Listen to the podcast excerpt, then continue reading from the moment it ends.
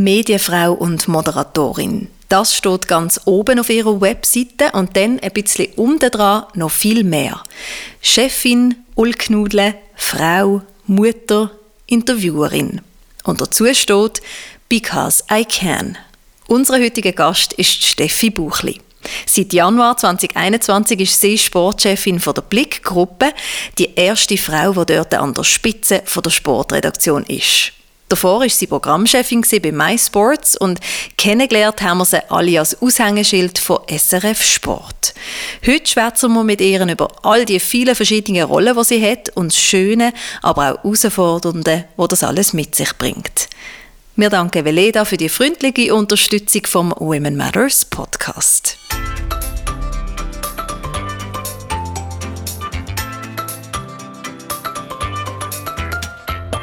Einblick in die unterschiedlichsten Berufsfelder, spannende Geschichten und konkrete Tipps für deine Karriere, das kriegst du im Women Matters Podcast. Hier erzählen inspirierende, mutige und erfolgreiche Frauen und auch Männer aus ihrem Leben. Ich bin Katrin Riesen. Herzlich willkommen bei uns im Women Matters Podcast, Steffi Buchli. Danke vielmals, schön, dass ich da sein. In deiner Karriere bist du meistens als einzige Fragezeichen oder einfach als Frau sicher in einer Männerdomäne drin gewesen. Wie hast du das erlebt? Also es ist äh, meistens so gewesen, dass die Frauen wirklich in äh, großer äh, Minderzahl gewesen sind in den Bereichen, wo ich geschafft habe im Sportjournalismus. Und es ist noch witzig, dass äh, da gewöhnt man sich relativ schnell daran. Was ich immer bedauert habe, dass ich über all diese Jahre nie äh, signifikante Verbesserung von der Situation erlebt habe. Also es ist nach wie vor so, dass äh, Frauen irgendwie sehr schüch sind, wenn es um äh, Berührungspunkte mit dem Sport geht. Aber gleichzeitig habe ich gemerkt, es ist manchmal in dem Sinne auch ein Vorteil, weil, weil man auffällt als Frau. Es ist wahrscheinlich manchmal einfacher gewesen, äh, mit jemandem in ein Gespräch hineinzukommen oder sich zu etablieren in einer Branche, weil man halt wirklich einfach nur schon rein durchs Geschlecht rausgestanden ist. Du hast so gesagt, man fällt dann gerade auf, oder? Weil man ist eben so mehr oder weniger die Einzige. Aber trotzdem hast du irgendetwas Spezielles müssen machen, dass du wirklich gehört worden bist. Also ich glaube, auffallen ist mal das eine, aber nachher ist der zweite Schritt für voll genommen werden. Und das mhm. äh, ist ein Prozess gewesen, der länger gegangen ist. Es ist am Anfang wie einfach das Vorurteil um ja, ja, die kommt wahrscheinlich nicht so gut raus, weil sie ist ja eine Frau. Ähm, und das haben die meisten Leute wahrscheinlich nicht mal böse gemeint, sondern ihre Ansicht äh, zum Leben mhm. sieht so aus, dass dort die Frauen im Sport eben irgendwie so handicapiert sind. Und das ist so ein zäher Start gewesen. Ich habe wirklich gemerkt, ich bin unter Beobachtung, ich muss beweisen, dass ich es kann, ich muss beweisen, dass ich äh, Fachwissen habe im ja. Bereich Sport und das ist eine anstrengende Zeit gewesen, finde ich. Ähm, ich habe auch gemerkt, es mag kein Fehler leiden. Ich bin wirklich an mich recht recht, also sollte man immer sein. Man sollte immer erpicht darauf sein, dass man keine Fehler macht. Aber in dieser Zeit bin ich zum Teil recht angespannt gewesen, weil ich gemerkt habe, wenn ich einen Fehler mache, wird der mir als Unwissen ausgelegt, äh, wohingegen ein Mann, der den gleichen Fehler macht, äh, der sagt mir, das war ein Flüchtigkeitsfehler gewesen. Mhm. Hat es da mal etwas Spezifisches gegeben, die magst du daran erinnern, wo, wo irgendwie schwierig war, gerade so in der Anfangszeit? Es ist so der Klassiker, oder? Der Versprecher beim Mann, wo bei mir, also ich sage jetzt mal einen falschen Vornamen bei einem Sportler, wo einem einfach rausrutscht aus irgendeinem Grund. Bei mir ist es einmal passiert, weil ich einen Kollegen hatte, wo, ähm, also es hat der Sportler Jens Lehmann gegeben und ich hatte einen äh, Kollegen wo ähm, Jürg Lehmann heisst und ich habe die Vornamen verwechselt. Und bei, äh, jedem anderen hat man einfach gesagt, ja, das ist ein Flüchtigkeitsfehler. Und bei mir ist das nachher diskutiert worden, logischerweise in dieser kleinen Bubble irgendwie auf Twitter oder so. Aber das ärgert einem natürlich wahnsinnig, oder? Dort ist einfach wirklich, dort lässt man dir nichts durchgehen.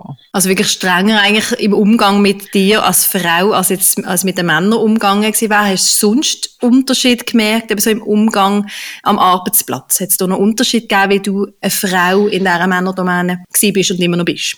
Äh, ja, ich glaube automatisch in, in männerdominierten Teams ist zum Teil der Umgang ein bisschen anders. Ich hatte dort ähm, nie ein grosses Problem gehabt, weil ich mich zu wehren gewusst habe. Mhm. Habe aber durchaus die Wahrnehmung, jetzt vor allem rückblickend, mal habe ich das einfach angenommen als äh, Gegebenheit, wo, wo man nicht kann verändern kann. Wenn ich jetzt so zurückblicke, glaube ich schon, dass es mal ein äh, Klima war. Ähm, das ist so recht machoid natürlich gewesen. Ähm, und für gewisse Frauen ist das sicher das Klima gewesen. Das, das nicht jeder Frau Sache gewesen, definitiv. Ich habe mich dort reingeschickt, habe auch, äh, durch das, dass ich selber schon viel in, äh, im Sport unterwegs bin oder eher auch ein bisschen burschikos bin, habe ich das immer gut können handeln und habe mir zu helfen gewusst.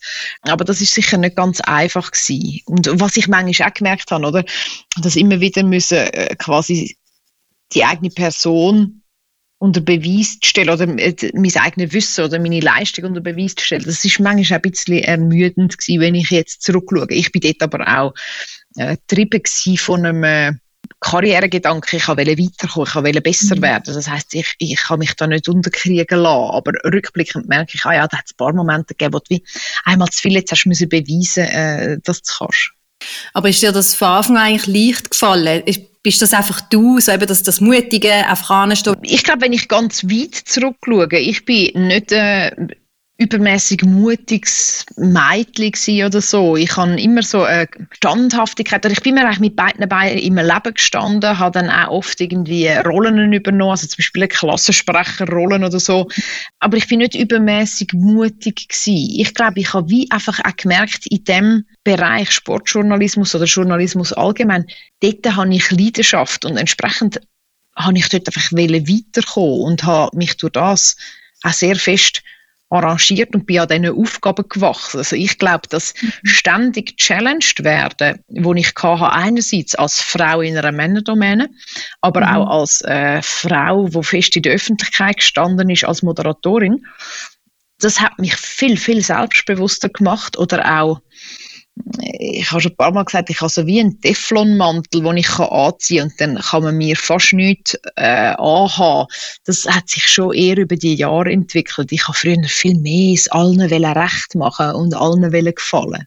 Was ja eben eh nicht geht, gell? aber das ist auch einfacher gesagt. ja, ja, und es ist ein sehr befreiender Moment in meinem Leben gewesen, wo ich das äh, nicht mehr als Anspruch haben, oder? Mhm. Wenn du das willst, wenn du jedem willst gefallen, bist du ständig im Zeug. Du bist immer am, am Hadern und immer am überlegen, ist das jetzt okay gewesen oder nicht? Und wenn man irgendwann das kann ablegen das wünsche ich ganz vielen Menschen, dass sie das irgendwann, und für das braucht es eine gewisse Reife, oder? Ich glaube, bei mir ist es wahrscheinlich Mitte 30 gewesen. Also ich habe schon sehr äh, einen, einen grossen beruflichen Rucksack gehabt. Ich habe schon sehr viel gemacht gehabt. und erst so Anfangs Mitte 30 kann ich sagen, habe ich, habe ich angefangen, mich nicht mehr darum zu kümmern, was man da so sagt. Du schwätzt dann im August, wenn du im Women Matters Circle bist, noch ganz viel über Selbstbewusstsein und dort dürfen wir dir dann auch Fragen stellen. Also es lohnt sich für alle, die noch nicht angemeldet sind, unbedingt anmelden dafür. Aber eben gleich, du hast jetzt schon, schon ein bisschen etwas angedeutet, also, dass sich immer wieder reingeben in Neues, die Challenges annehmen, dass, dass das hilft, dass man eben wächst. Hast du sonst irgendwie einen Tipp, wenn jetzt jemand sagt, eben, mir ist das nicht so gegeben, ich bin eben eher die zurückhaltende Schücherin, irgendein Tipp, was was man machen kann, mhm. um eben doch ein bisschen selbstbewusster werden und das stärken. Allgemein gesagt, vielleicht eingangs, ich finde es wahnsinnig schade, dass unsere, unsere Welt nach wie vor, oder Geschäftswelt vor allem, nach wie vor sehr auf extrovertierte Menschen ausgelegt ist. Also die, die lauten Menschen, die selbstbewussten Menschen haben immer, haben immer ähm, ja, ein Vorteil eigentlich. Jetzt glaube ich aber, dass man auch als eher zurückhaltender, introvertierter Mensch äh, Möglichkeiten hat, um sich gut und in einer authentischen Form inszenieren. Ich glaube, so der schwierige Moment, große Sitzung mit zwölf Teilnehmern, ähm, komm, ich verstecke mich lieber und zeige mich nicht äh, ich glaube, da gibt es so kleine, kleine Kniffs, wie man sich kann überlegen kann, was kann ich heute in dieser Runde beisteuern, was weiss nur ich, was ist der Zusatznutzen, den ich in die Runde bringen? Kann und dass man sich das vielleicht vorne stichwortartig notiert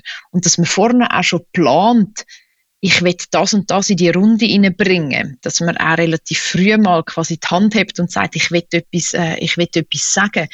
Ich glaube, das sind so wie ein bisschen selbsterzieherische Massnahmen, oder? Gerade weil man ist unsichtbar, wenn man nie etwas sagt. Und gerade weil unsere Geschäftswelt sehr stark mit, äh, wer nimmt wie viel Raum ein, funktioniert. Ich glaube, gerade darum ist es wichtig, dass man sich überlegt, wo kann ich in einer guten Form etwas beitragen in einer Runde und sich dann auch wie auf den Moment vorbereitet. Ich habe das zum Teil, das ist ja noch lustig, oder? Ich habe nicht das Problem, dass ich mich nicht würde getrauen, in einer Runde zu reden oder so. Aber ich hatte eine Phase gehabt, das war bei MySports wo ich in dieser Programmleitungsfunktion bin, wo ich mich in sehr ähm, so hochdekorierte Sitzungen, Geschäftsleitungssitzungen, erweiterte Geschäftsleitungssitzungen rein müssen. Und ich habe gewusst, entweder nimmt man mich dort wahr als äh, die Lustige, die ein bisschen reinsitzt, oder ich muss irgendwie dort mal einen Pflock einschlagen und etwas sagen. Und dann habe ich mir manchmal so zur, zum Spass gemacht, dass ich mir eigentlich immer gesagt habe, spätestens als Vierte rede ich in dieser Sitzung. Und das gibt einem eine wahnsinnige Präsenz und äh, so Grundaufmerksamkeit. Es ist auch etwas, wo viel ein bisschen ein, ein Wettbewerb ist. Es ist vielleicht eher etwas für eben Leute, die extrovertiert sind. Ich glaube, die andere Variante, die ich vorher beschrieben habe, ist, äh, ist besser für Leute, die eher schüchtern sind. Aber eben selbst ich muss in gewissen Runden mir solche Aufgaben setzen, dass ich, dass ich äh, meine Position kann, äh, stehen in einer gewissen Zusammensetzung in, im geschäftlichen Umfeld. Das ist schon, das zeigt schon, wie schwierig das es auch ist. Ich finde, es ist eine krasse äh, Herausforderung, die wir da haben. Und dann ist das ja auch einfach nur eine, also nur, in Anführungszeichen, nur eine von den vielen Rollen, oder, wo, wo man oft hat, wo du sicher hast. Aber gerade wenn man auf deine Webseite geht, finde ich das auch so cool. Medienfrau und Moderatorin, also machst etwas mit Medien, schon das finde ich. Aber eben dann noch ganz viel mehr wenn man jetzt auf deiner Webseite ist, eben, dann steht dort Chefin, Ulknudle, Frau, Mutter, Interviewerin. All die Rollen, und das muss man ja dann irgendwie auch noch unter einen Hut natürlich bekommen. Jetzt mhm. gerade vielleicht, wenn man nochmal bei dem Sport, Arbeitsfeld bleiben, oder? Dort sind die extrem, dort bist du auch immer eigentlich abhängig von, von externen Sachen, oder im Sinn von, wie weit jetzt irgendwie die Schweizer Nazi an einer ähm, WM kommt, weiß man vorher nicht. Entsprechend hat das dann einen Einfluss auf was du musst schaffen, mhm. wie lange und so weiter und so fort. Wie lässt sich das eben vereinbaren? Meine Tochter ist jetzt sieben und es ist äh, exakt seit sieben Jahren das Thema und es wird nie weggehen. Ich glaube, das ist unsere grösste, grösste Challenge und wer sagt, es sei easy, glaube ich, ist nicht ganz ehrlich. Ich finde, es ist immer wieder ein Challenge. Es kommt auch dazu, glaube ich, dass meistens dann Stresssituationen auch äh, so sich begründen lassen, dass wenn es stressig ist für jemanden, dass es meistens für den Partner auch gerade eine stressige Phase ist. Also meistens crasht unser System dann, wenn mein Mann gerade in einer anstrengenden Phase ist oder wenn er auch gerade irgendwie etwas Unerwartetes in seine Agenda reingerührt bekommt. Und ähm, da sind wir aber auch schon bei dem Grundsystem, und ich glaube, ist völlig zentral, dass man vom Partner auch das bedingungslose Commitment hat, dass der das gut findet, dass ich einen eigenen Job oder mehr noch eine eigene Berufung habe, wo mir wichtig ist, das finde ich völlig zentral und es ist, glaube ich, vice versa wichtig oder auch mein Verständnis ihm seinem äh, Beruf gegenüber ist völlig äh, zentral und nur so, glaube ich, hat man den Respekt zum Miteinander auch in den schwierigsten Situationen immer irgendwie eine Lösung finden. Wir haben jetzt eigentlich eine sehr komfortable Situation. Wir haben seit unsere Tochter auf der Welt ist, haben wir ein Nanny, wo bei uns in die Familie kommt und äh, wo wir auch flexibel können disponieren eigentlich. Das ist, äh, bin ich mir völlig bewusst, sehr äh, eine luxuriöse Situation, wo wir uns bewusst dafür entschieden haben. Ähm, aber es gibt immer wieder die Momente, wo alles anders kommt und dort äh, glaube ich, eben braucht es wirklich als Basis einfach einen Respekt füreinander, dass nicht der eine empfinde, aber dies ist doch jetzt wirklich weniger wichtig, jetzt könntest doch du. Ich glaube, in dem Moment muss man einfach pragmatisch verhandeln, aber ich finde wirklich immer wieder in Abstand von ein paar Monaten oder so kommt man an einem, an einem, an einem Punkt her, wo man merkt, wow, das ist jetzt wieder eine Woche gewesen. Meistens tankt mir einfach durch im Moment, weil es dann wie äh, es ist äh, nicht diskutierbar, dass man jetzt nicht die Woche irgendwie zu Ende bringt, aber manchmal hockst du dann wirklich am Samstag und denkst, das ist jetzt wieder crazy gewesen. Ähm, aber gleichzeitig sind wir dann auch wieder stolz, dass wir es geschafft haben, weil die Alternative, wir haben beide so gern, was wir machen. Ich bin heute noch überzeugt, dass ich äh, eine sehr unglückliche, unausgeglichene Mutter wäre, wenn ich dort mal gesagt hätte, ähm, ich will voll mich um äh, meine Tochter kümmern. Wir haben jetzt wahnsinnig intensive Momente, weil ich auch sehr geizig bin, wenn ich meine Freizeit verplane. Dort ist sie wirklich, oder ist Familie wirklich das oberste äh, Ding. Aber ich bin überzeugt, dass für, für mich persönlich der Entscheid so richtig war. Ich finde einfach auch wichtig, dass ich umgekehrt kann nachvollziehen wenn mir eine Freundin erzählt, dass es für sie das Größte ist, um einfach daheim zu sein und für ihre Kinder da zu sein. Ich glaube, dort müssen wir uns auch von irgendwelchen vorgefassten Meinungen, die für die Allgemeinheit gültig sein äh, verabschieden. Ich glaube, das ist etwas, wo uns wahnsinnig schlecht tut als Gesellschaft, dass wir immer meinen, dass man von sich auf andere schliessen kann dann leben und leben lassen auch ein bisschen. Oder genau. Man kann ja genau. für sich wählen, was einem selber entspricht, aber die anderen dürfen das genauso für sich auch machen.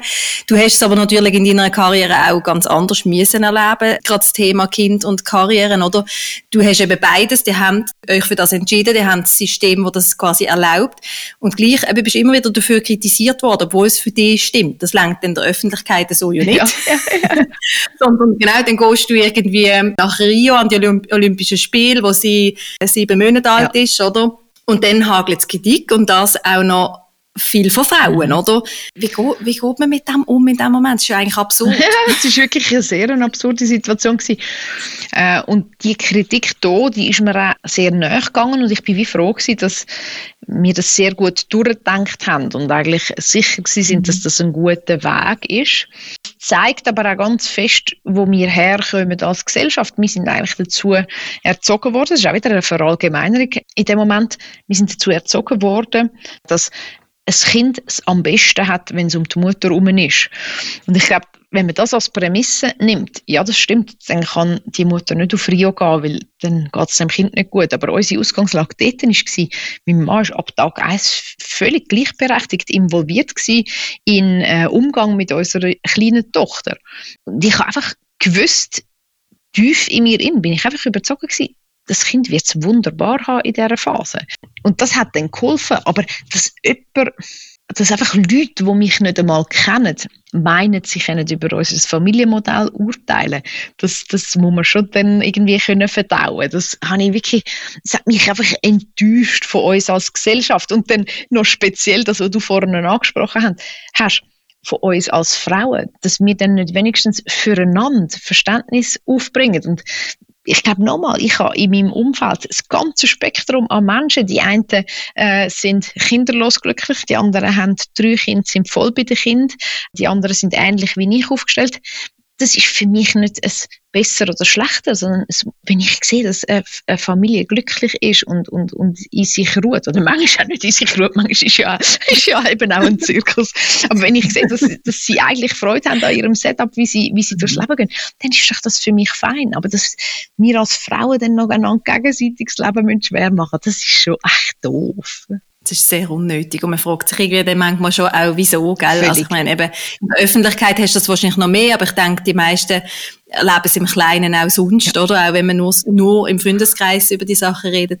Es ist schon verrückt. Es ja. ist ja verrückt. Äh, man sieht es manchmal, wenn du von den kleinen Sachen redest, oder? So die, die suffisante Bemerkung, wenn es um die selber gemachten Küchen äh, zum Geburtstag geht, oder? Ich finde, es gibt doch den einen Moment, gerade irgendwie Familien, wo Kind, wo, wo mehrere Kinder haben, wo dann immer gerade eins wieder etwas hat und so. Es gibt doch mal den einen Moment, wo es einfach nicht drin liegt, jetzt den Kuchen noch selber zu machen.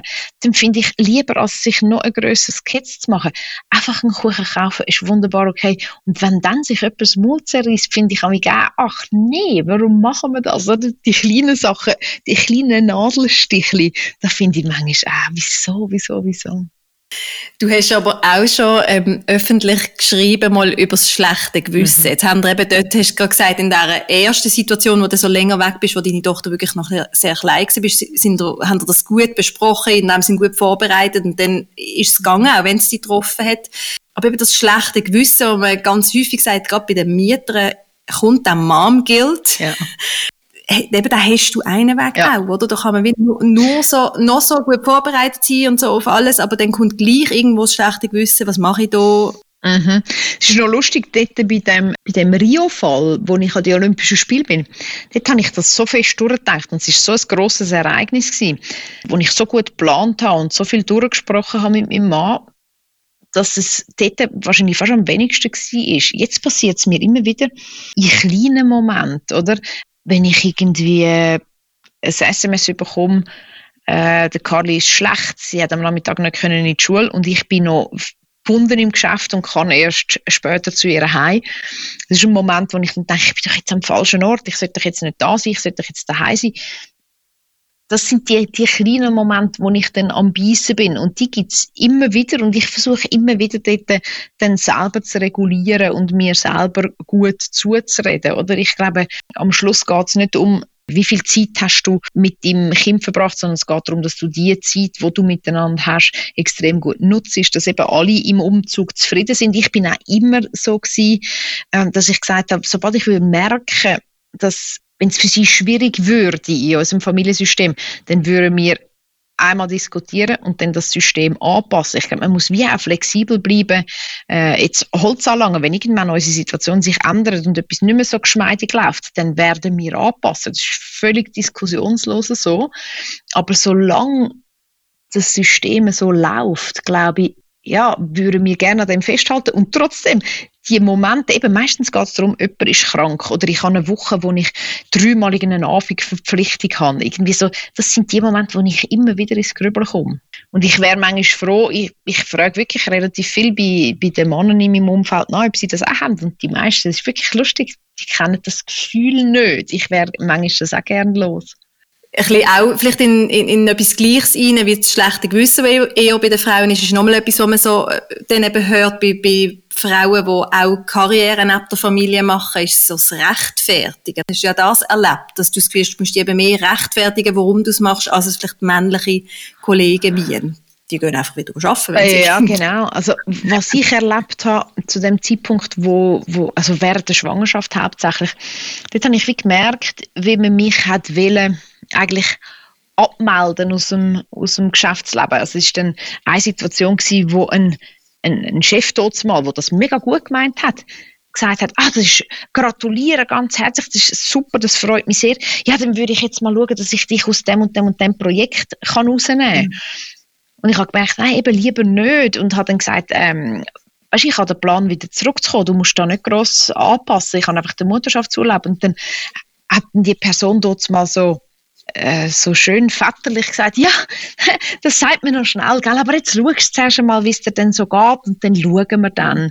Die Leute wollen in dem Moment ganz fest für dich aus ihrer Weltsicht heraus Entscheidungen fällen. Und das ist ganz etwas Gefährliches. Ich versuche jetzt auch als, als Vorgesetzte im Leben, bei Männern und bei Frauen, einfach wirklich mit offenster Grundhaltung in solche Diskussionen hineinzugehen. Weil ich glaube, wir müssen dort einfach hören, was die Person gegenüber für eine Idee hat. Und nachher müssen wir versuchen, möglich zu machen als Arbeitgeber. Und das ist etwas, wo ich dort gemerkt habe, dass ganz viele Leute meinen zu wissen, was jetzt für mich gut ist. Und dann ist natürlich noch etwas Verrücktes, aber das ist dann mehr, das ist wieder etwas Kleines, oder? Wenn ich an einem Anlass bin am Abend, dann fragen mich äh, zu 90 Prozent Männer, und wo ist deine Tochter? Und ich denke, was ist das für eine blöde Frage? Und auch dort habe ich eine Dummfrage schon mehrfach gemacht. Hätte ich das heute auch jemand gefragt, an einen Mann gerichtet? Natürlich ist kein Mann, der Kind hat, an einem Geschäftsanlass je gefragt worden, wo sein Kind ist, weil dann wieder im Kopf vom Fragenden klar ist, das ist wohlbetreut von der Mutter, oder? Also wir haben ganz fest so ein mutterzentriertes Denken, wo ich mich dann manchmal schon frage, wobei eben auch da wieder, vielleicht ist es manchmal einfach ungeschickter Smalltalk, oder? Aber mhm. ja, eben, es passiert einfach sehr klar nur auf einer Seite. Da schmunzle ich wirklich immer wieder. Ähm, ich habe mir immer den Spass gemacht, zu sagen, ja, die sind die Tiefgefriere. Und irgendwann ist sie zu gross für die Tiefgefriere. Jetzt habe ich den Spruch an mich gar nicht mehr gemacht. Aber es ist wirklich einfach so ein bisschen, äh, man wird ja. dann so ein bisschen müde, auf die Frage zu antworten, oder? Mhm. Ja, wo ist sie echt? Entweder beim, mhm. beim Vater oder beim Grossi oder beim Babysitter. So ein bisschen die Optionen. Mhm. Relativ einfach. genau. ja. Ja, ja, das ist verrückt. Aber gerade genau bei solchen Situationen kann man je nachdem auch mit Humor ja. punkten oder auch die anderen ein bisschen dann auch durch das zum Denken genau. anregen. Ich glaube wirklich, es ist noch selten passiert, dass jemand böswillig äh, mir, mir so hat vor Augen führen dass ich einen Fehler mache. Es ist wirklich eigentlich einfach der Fehler, dass sie versuchen, mein Leben zu verstehen aus ihrer Optik und das geht dann natürlich nicht. Jetzt eben Problem, sei es jetzt so, also das ist jetzt das Problem, ist vielleicht ein kleines Problem, dass man solche Kommentare über den Weg läuft immer mal wieder und es gibt natürlich auch größere so im Laufe von einer Karriere. Jetzt ist Problemlösung, wir wollen ja eigentlich nicht nur über Probleme schwätzen, sondern lieber über was wir können machen, ist das Thema jetzt im Juli im Women Matter Circle. Hast du vielleicht irgendein konkretes Beispiel, jetzt, wie du es angehst, wenn irgendein Problem da ist? Also ich bin ein Mensch, der von meinem Naturell her sehr stark auf Bauchgefühl lost und ich habe fängt sehr gutes Vertrauen in mein Bauchgefühl. Ich habe aber gemerkt, dass ich am Schluss gleich äh, einen klareren äh, Entscheid kann fällen wenn ich gleich noch einfach Punkte für mich notiere, die relevant sind in einer Problemstellung. Und nachher vielleicht ein bisschen banal läuft am Schluss auf eine Plus-Minus-Liste raus, dass man wirklich einfach einmal nicht nur den gefühlten Eindruck hat, wo manchmal einfach zu emotional gesteuert ist, sondern dass man wirklich einfach mal auflistet, was gibt es für Faktoren, die ich muss ähm, berücksichtigen und dann so daran hergeht. Logischerweise, wenn immer das Problem ist, wo andere Parteien involviert sind, dann glaube ich, äh, ist der gute alte Tipp, dass man einfach Gespräche äh, so lange führen, bis man irgendwie das Gegenüber versteht. Ich glaube, ganz viele Probleme haben wir weil wir zu wenig Empathie haben in einem Gespräch, oder? Manchmal merke ich auch im noch so harten geschäftlichen Alltag, dass manchmal die Gründe, dass wir aneinander angeraten, in einem Charakterzug liegen, in, äh, im Fakt, dass zwei Welten aufeinander treffen. Also manchmal ist, einfach ist es auch schlicht, wie ist jemand erzogen worden, mit was Wert ist jemand erzogen worden und wenn dann da, äh, wenn man in der Diskussion dann clasht, ist das manchmal ein völlig zentraler Punkt. Das heißt, manchmal muss man das Problem auch wirklich so einmal durchcatchen, bis man merkt, ah, jetzt verstehe ich dich. Und das ist schwierig, weil man ja gerade im, im Geschäftsalltag manchmal nicht die Zeit hat, zum nochmal eine Runde drehen und nochmal fragen, also wie meinst du es genau? Aber gleichzeitig glaube ich, ist das total ähm, zentral. Ich glaube ohnehin, im Geschäftsalltag ist Empathie sehr wichtig, oder? Dass man nicht nur überlegt, was tut jetzt der mir an, sondern dass man auch überlegt, wo kommt der her? Was hat jetzt der selber für einen Stress? Wieso macht jetzt der das? Mir hilft es extrem in schwierigen Situationen, wenn ich versuche, auch vor schwierigen Sitzungen nochmal zu überlegen, okay, äh, ich habe jetzt den mit meiner fordernden E-Mail ein bisschen mit dem Rücken an die Wand drängt. Der ist jetzt per se schon mal so recht äh, aufgewühlt, weil ich mir das erlaubt habe. Äh, was muss ich jetzt machen? Ich muss vielleicht am Anfang schnell äh, ein bisschen aufwärmen und sagen, hey, es tut mir leid, falls ich dich mit dem, falls ich mit dem zu fest an Karren gefahren bin oder so. Ich glaube, Empathie ist so, so wichtig und ich glaube, das ist auch ähm, so ein stereotyp weiblich konnotiert äh, oder stereotyp weiblich konnotierte Eigenschaft, wo ich auch finde, das könnte ein grosses Plus von uns in der Arbeitswelt auch sein, wenn wir das Element reinbringen können und so vielleicht eine verfahrene Situation können lösen wo sonst vielleicht verfahren bleiben wäre. Ich glaube, das ist äh, so ein Skill, den ich finde, der braucht es in der Geschäftswelt mehr. Es ist sonst, also das Kässige ist ja oft nicht sehr lösungsorientiert. Bleiben wir vielleicht gerade noch bei den Skills. Was, was siehst du sonst jetzt gerade Du leitest ja auch viele Leute. Was, was siehst du so? Was sind wichtige Skills, die man wirklich sollte haben, wo du denkst, die bringen einen wirklich weiter? Also weißt, so über die, also völlig unangefochten wichtig ist, was, was weißt du fachlich in dem Bereich, wo du schaffst und du musst dort mhm. einfach sattelfest sein. Und mhm. wenn es noch nicht bist, am Anfang von einer Karriere, oder ich bin Sportjournalistin geworden mit relativ bescheidenem Rucksack, ich habe so Freude gehabt, dass ich die Chancen bekommen habe, um den Stage im Sport zu machen, dass ich einfach die hinteren Führer genommen habe und ich einfach im Nu mir versucht, den den Rucksack zu füllen. Das heißt, jetzt ist es auch sehr Fließ, äh, Fließ als Skill gewesen, wo man gebraucht hat. Ja. Fachliche mhm. Kompetenz ist mal wie einfach logisch, dass das braucht. Und nachher glaube ich, je länger ich mehr, komme ich für mich ein bisschen zum Schluss, es ist eigentlich, dass man weiß, was man kann und was man nicht kann. Und ich glaube, das, was man nicht kann, muss man fast umso klarer im Kopf haben. Ich glaube, man hat manchmal die Illusion, dass äh, Leute, die in Führungspositionen sind, dass sie alles können und uns den Weg vorgehen.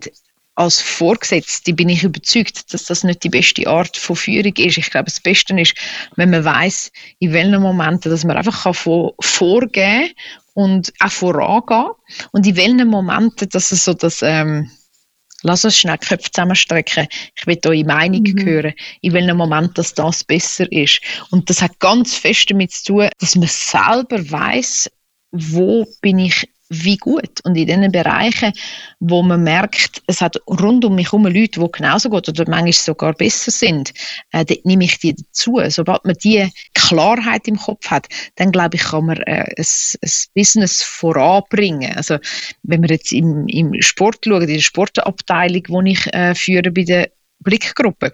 Dort hat es x Fachexperten. Einer, der sich seit 20 Jahren mit Fußball befasst, mit 20 Jahren in der Super League unterwegs ist und noch ähm, seit 15 Jahren der und der Club betreut und in dem Club passiert etwas, wie könnte ich mir anmaßen, um etwas mehr wissen als er? Es ist in dem Moment völlig klar, dass ich mit ihm muss reden, um eine optimale Entscheidung oder, oder Beurteilung von der Situation können vornehmen. Und ich glaube, das ist etwas, was sehr zentral ist im, im Arbeitsleben. Und ich glaube, man hat zu lange eigentlich so ein Führungsbild aufbaut, dass ein Chef allwissend ist oder dass ein Mitarbeiter in seinem Feld allwissend ist. Ich glaube, Zukunft wird uns viel mehr zu Rollenspielern machen. Es hat, jeder weiß, wo ist er der Beste und er muss Leute dazunehmen, wenn er das Maximum aus einer Situation rausholen. Ich glaube, der Einzelkämpfer, ja, der kommt wahrscheinlich nicht weit. Wir haben jetzt ganz viel über deine verschiedenen Rollen und was du alles machst, aber auch durch, dass du in der Öffentlichkeit bist, was ja auch mega cool ist für uns andere Frauen, dass du deine Plattform auch nutzt für ganz wichtige Themen und damit ja auch viel etwas ja, auch weiterhilfst. Ich nehme an, hättest du gerne gedacht, dass du an diesem Punkt landest. So. Ich fände es eigentlich noch les, wenn ich die Geschichte erzählen dass ich immer habe irgendwie berühmte Sportreporterin werden oder so. Aber es war nie auf meinem Radar. Gewesen. Ich habe natürlich dann lang auch einfach so die, die Rolle gespielt, wo man im SRF äh, von einem Moderator erwartet. Also das heißt, ich habe nicht gross polarisiert am Anfang, vielleicht noch durch eine Frisur oder mal etwas an, haben mal etwas angehabt, wo nicht alle les gefunden haben, aber sonst sehr angepasst. Und nachher bin ich raus beim SRF und habe gemerkt, jetzt kann ich freier reden, oder? Es ist nicht mehr MySports, die haben eigentlich einfach eine Freude gehabt, dass ich frisch von der Leber Interviews gegeben habe, nicht irgendwie abgeschliffen, was ich gesagt habe. Und dann habe ich gemerkt, dass das einen Impact hat und vor allem im positiven Sinn, dass ich entweder kann aufrütteln kann, bei Leuten, die anders denken oder dass ich kann empowern bei Leuten, die ähnliche äh, Situationen haben wie ich im Leben. Und dann hat mir das schon angefangen Spaß machen, weil ich wie finde, es gibt Themen, eben die ganze ähm, Diskussion, die wir jetzt heute geführt haben über Vereinbarkeit, über, über Frauen in Karrieren und so weiter, da haben wir noch so viel zu tun. Und wenn ich dort so ein bisschen einen Einfluss haben, dass die Diskussion vielleicht ein bisschen beschleunigt wird, dann freut mich das extrem, oder? Ich glaube, man darf dann auch nicht ähm, das Gefühl haben, man hat jetzt eine wahnsinnige Macht, aber wenn man nur die Wartezeit, bis man so ähm, äh, Egalität haben, wenn wir die ein verkürzen dann freue ich mich, wenn ich etwas können dazu beitragen Und ich werde wie auch nicht müde, um dann gewisse Messages wiederholen, weil ich wie merke, ja, es haben sie irgendwie noch nicht alle verstanden. Es ist noch ein langer Weg, aber wenn ich dort äh, so etwas kann beitragen kann, dann würde mich das sehr stolz machen. Es ist auch ein bisschen, ich habe durch das auch ein bisschen das Gefühl, dass das ganze Berühmtsein einen Sinn hat, oder? Also, ich bin SRF wahnsinnig dankbar für was ich alles dort habe können erleben. Und dann ist mir plötzlich einfach so alle kennen einem dann, weil das SRF einfach so groß war und das habe ich immer lustig gefunden. Und ich habe mich selten, es hat mich selten belastet oder so, mit den Leuten draussen noch ein bisschen über Sport reden, wenn man an der Kasse steht im Coop und so, alles easy. Aber seit ich jetzt merke, ah, ich kann das so ein bisschen mit Purpose verwenden, macht es mir fast noch mehr Freude, dass ich mal kann, äh, die Stimme erheben für etwas, äh, ja, wo auch noch Sinn macht. Mhm. Was ist so etwas, wo du sagst, das ist einfach, das ist das Coolste an meiner Karriere, an dem Weg, wo ich das Schönste, das Beste? also, wenn ich jetzt heute schaue, ich bin jetzt, glaube seit ähm, fünf Jahre weg vom SRF und es hat Phasen gegeben, wo ich wie nicht gesehen habe, wohin kann ich mich noch weiterentwickeln. Und ich habe wie gemerkt, ich bin so in einem Wiederholungs, äh, ich bin so in einem Loop inne. Da kommen immer wieder neue WMs, EMs, Olympische Spiele und hätte so können weitergeben. Es hat mich einfach nicht mehr zufriedener gemacht und in aller Dankbarkeit für was ich da habe können erleben und auch aufbauen. Ähm, bei SRF, bin ich wahnsinnig dankbar, dass die Reise jetzt weitergegangen ist und dass ich jetzt kann, äh, Verantwortung übernehmen in den Rollen, wo ich jetzt bin, dass ich auch heute so weit bin mit bald 45, dass ich kann mit Jungen arbeiten und denen etwas mit auf den Weg geben. Es ist so wie eine Grunddankbarkeit, dass der Weg so gekommen ist. Ich habe eine Zeit lang, ich glaube etwa zwei Jahre, bevor ich dann weg bin, von SRF habe ich wieso gemerkt, ich will aus dem Loop raus, aber ich finde find gerade nicht raus, weil es ist auch so eine schöne Situation gewesen. Ich meine, sag mal einem,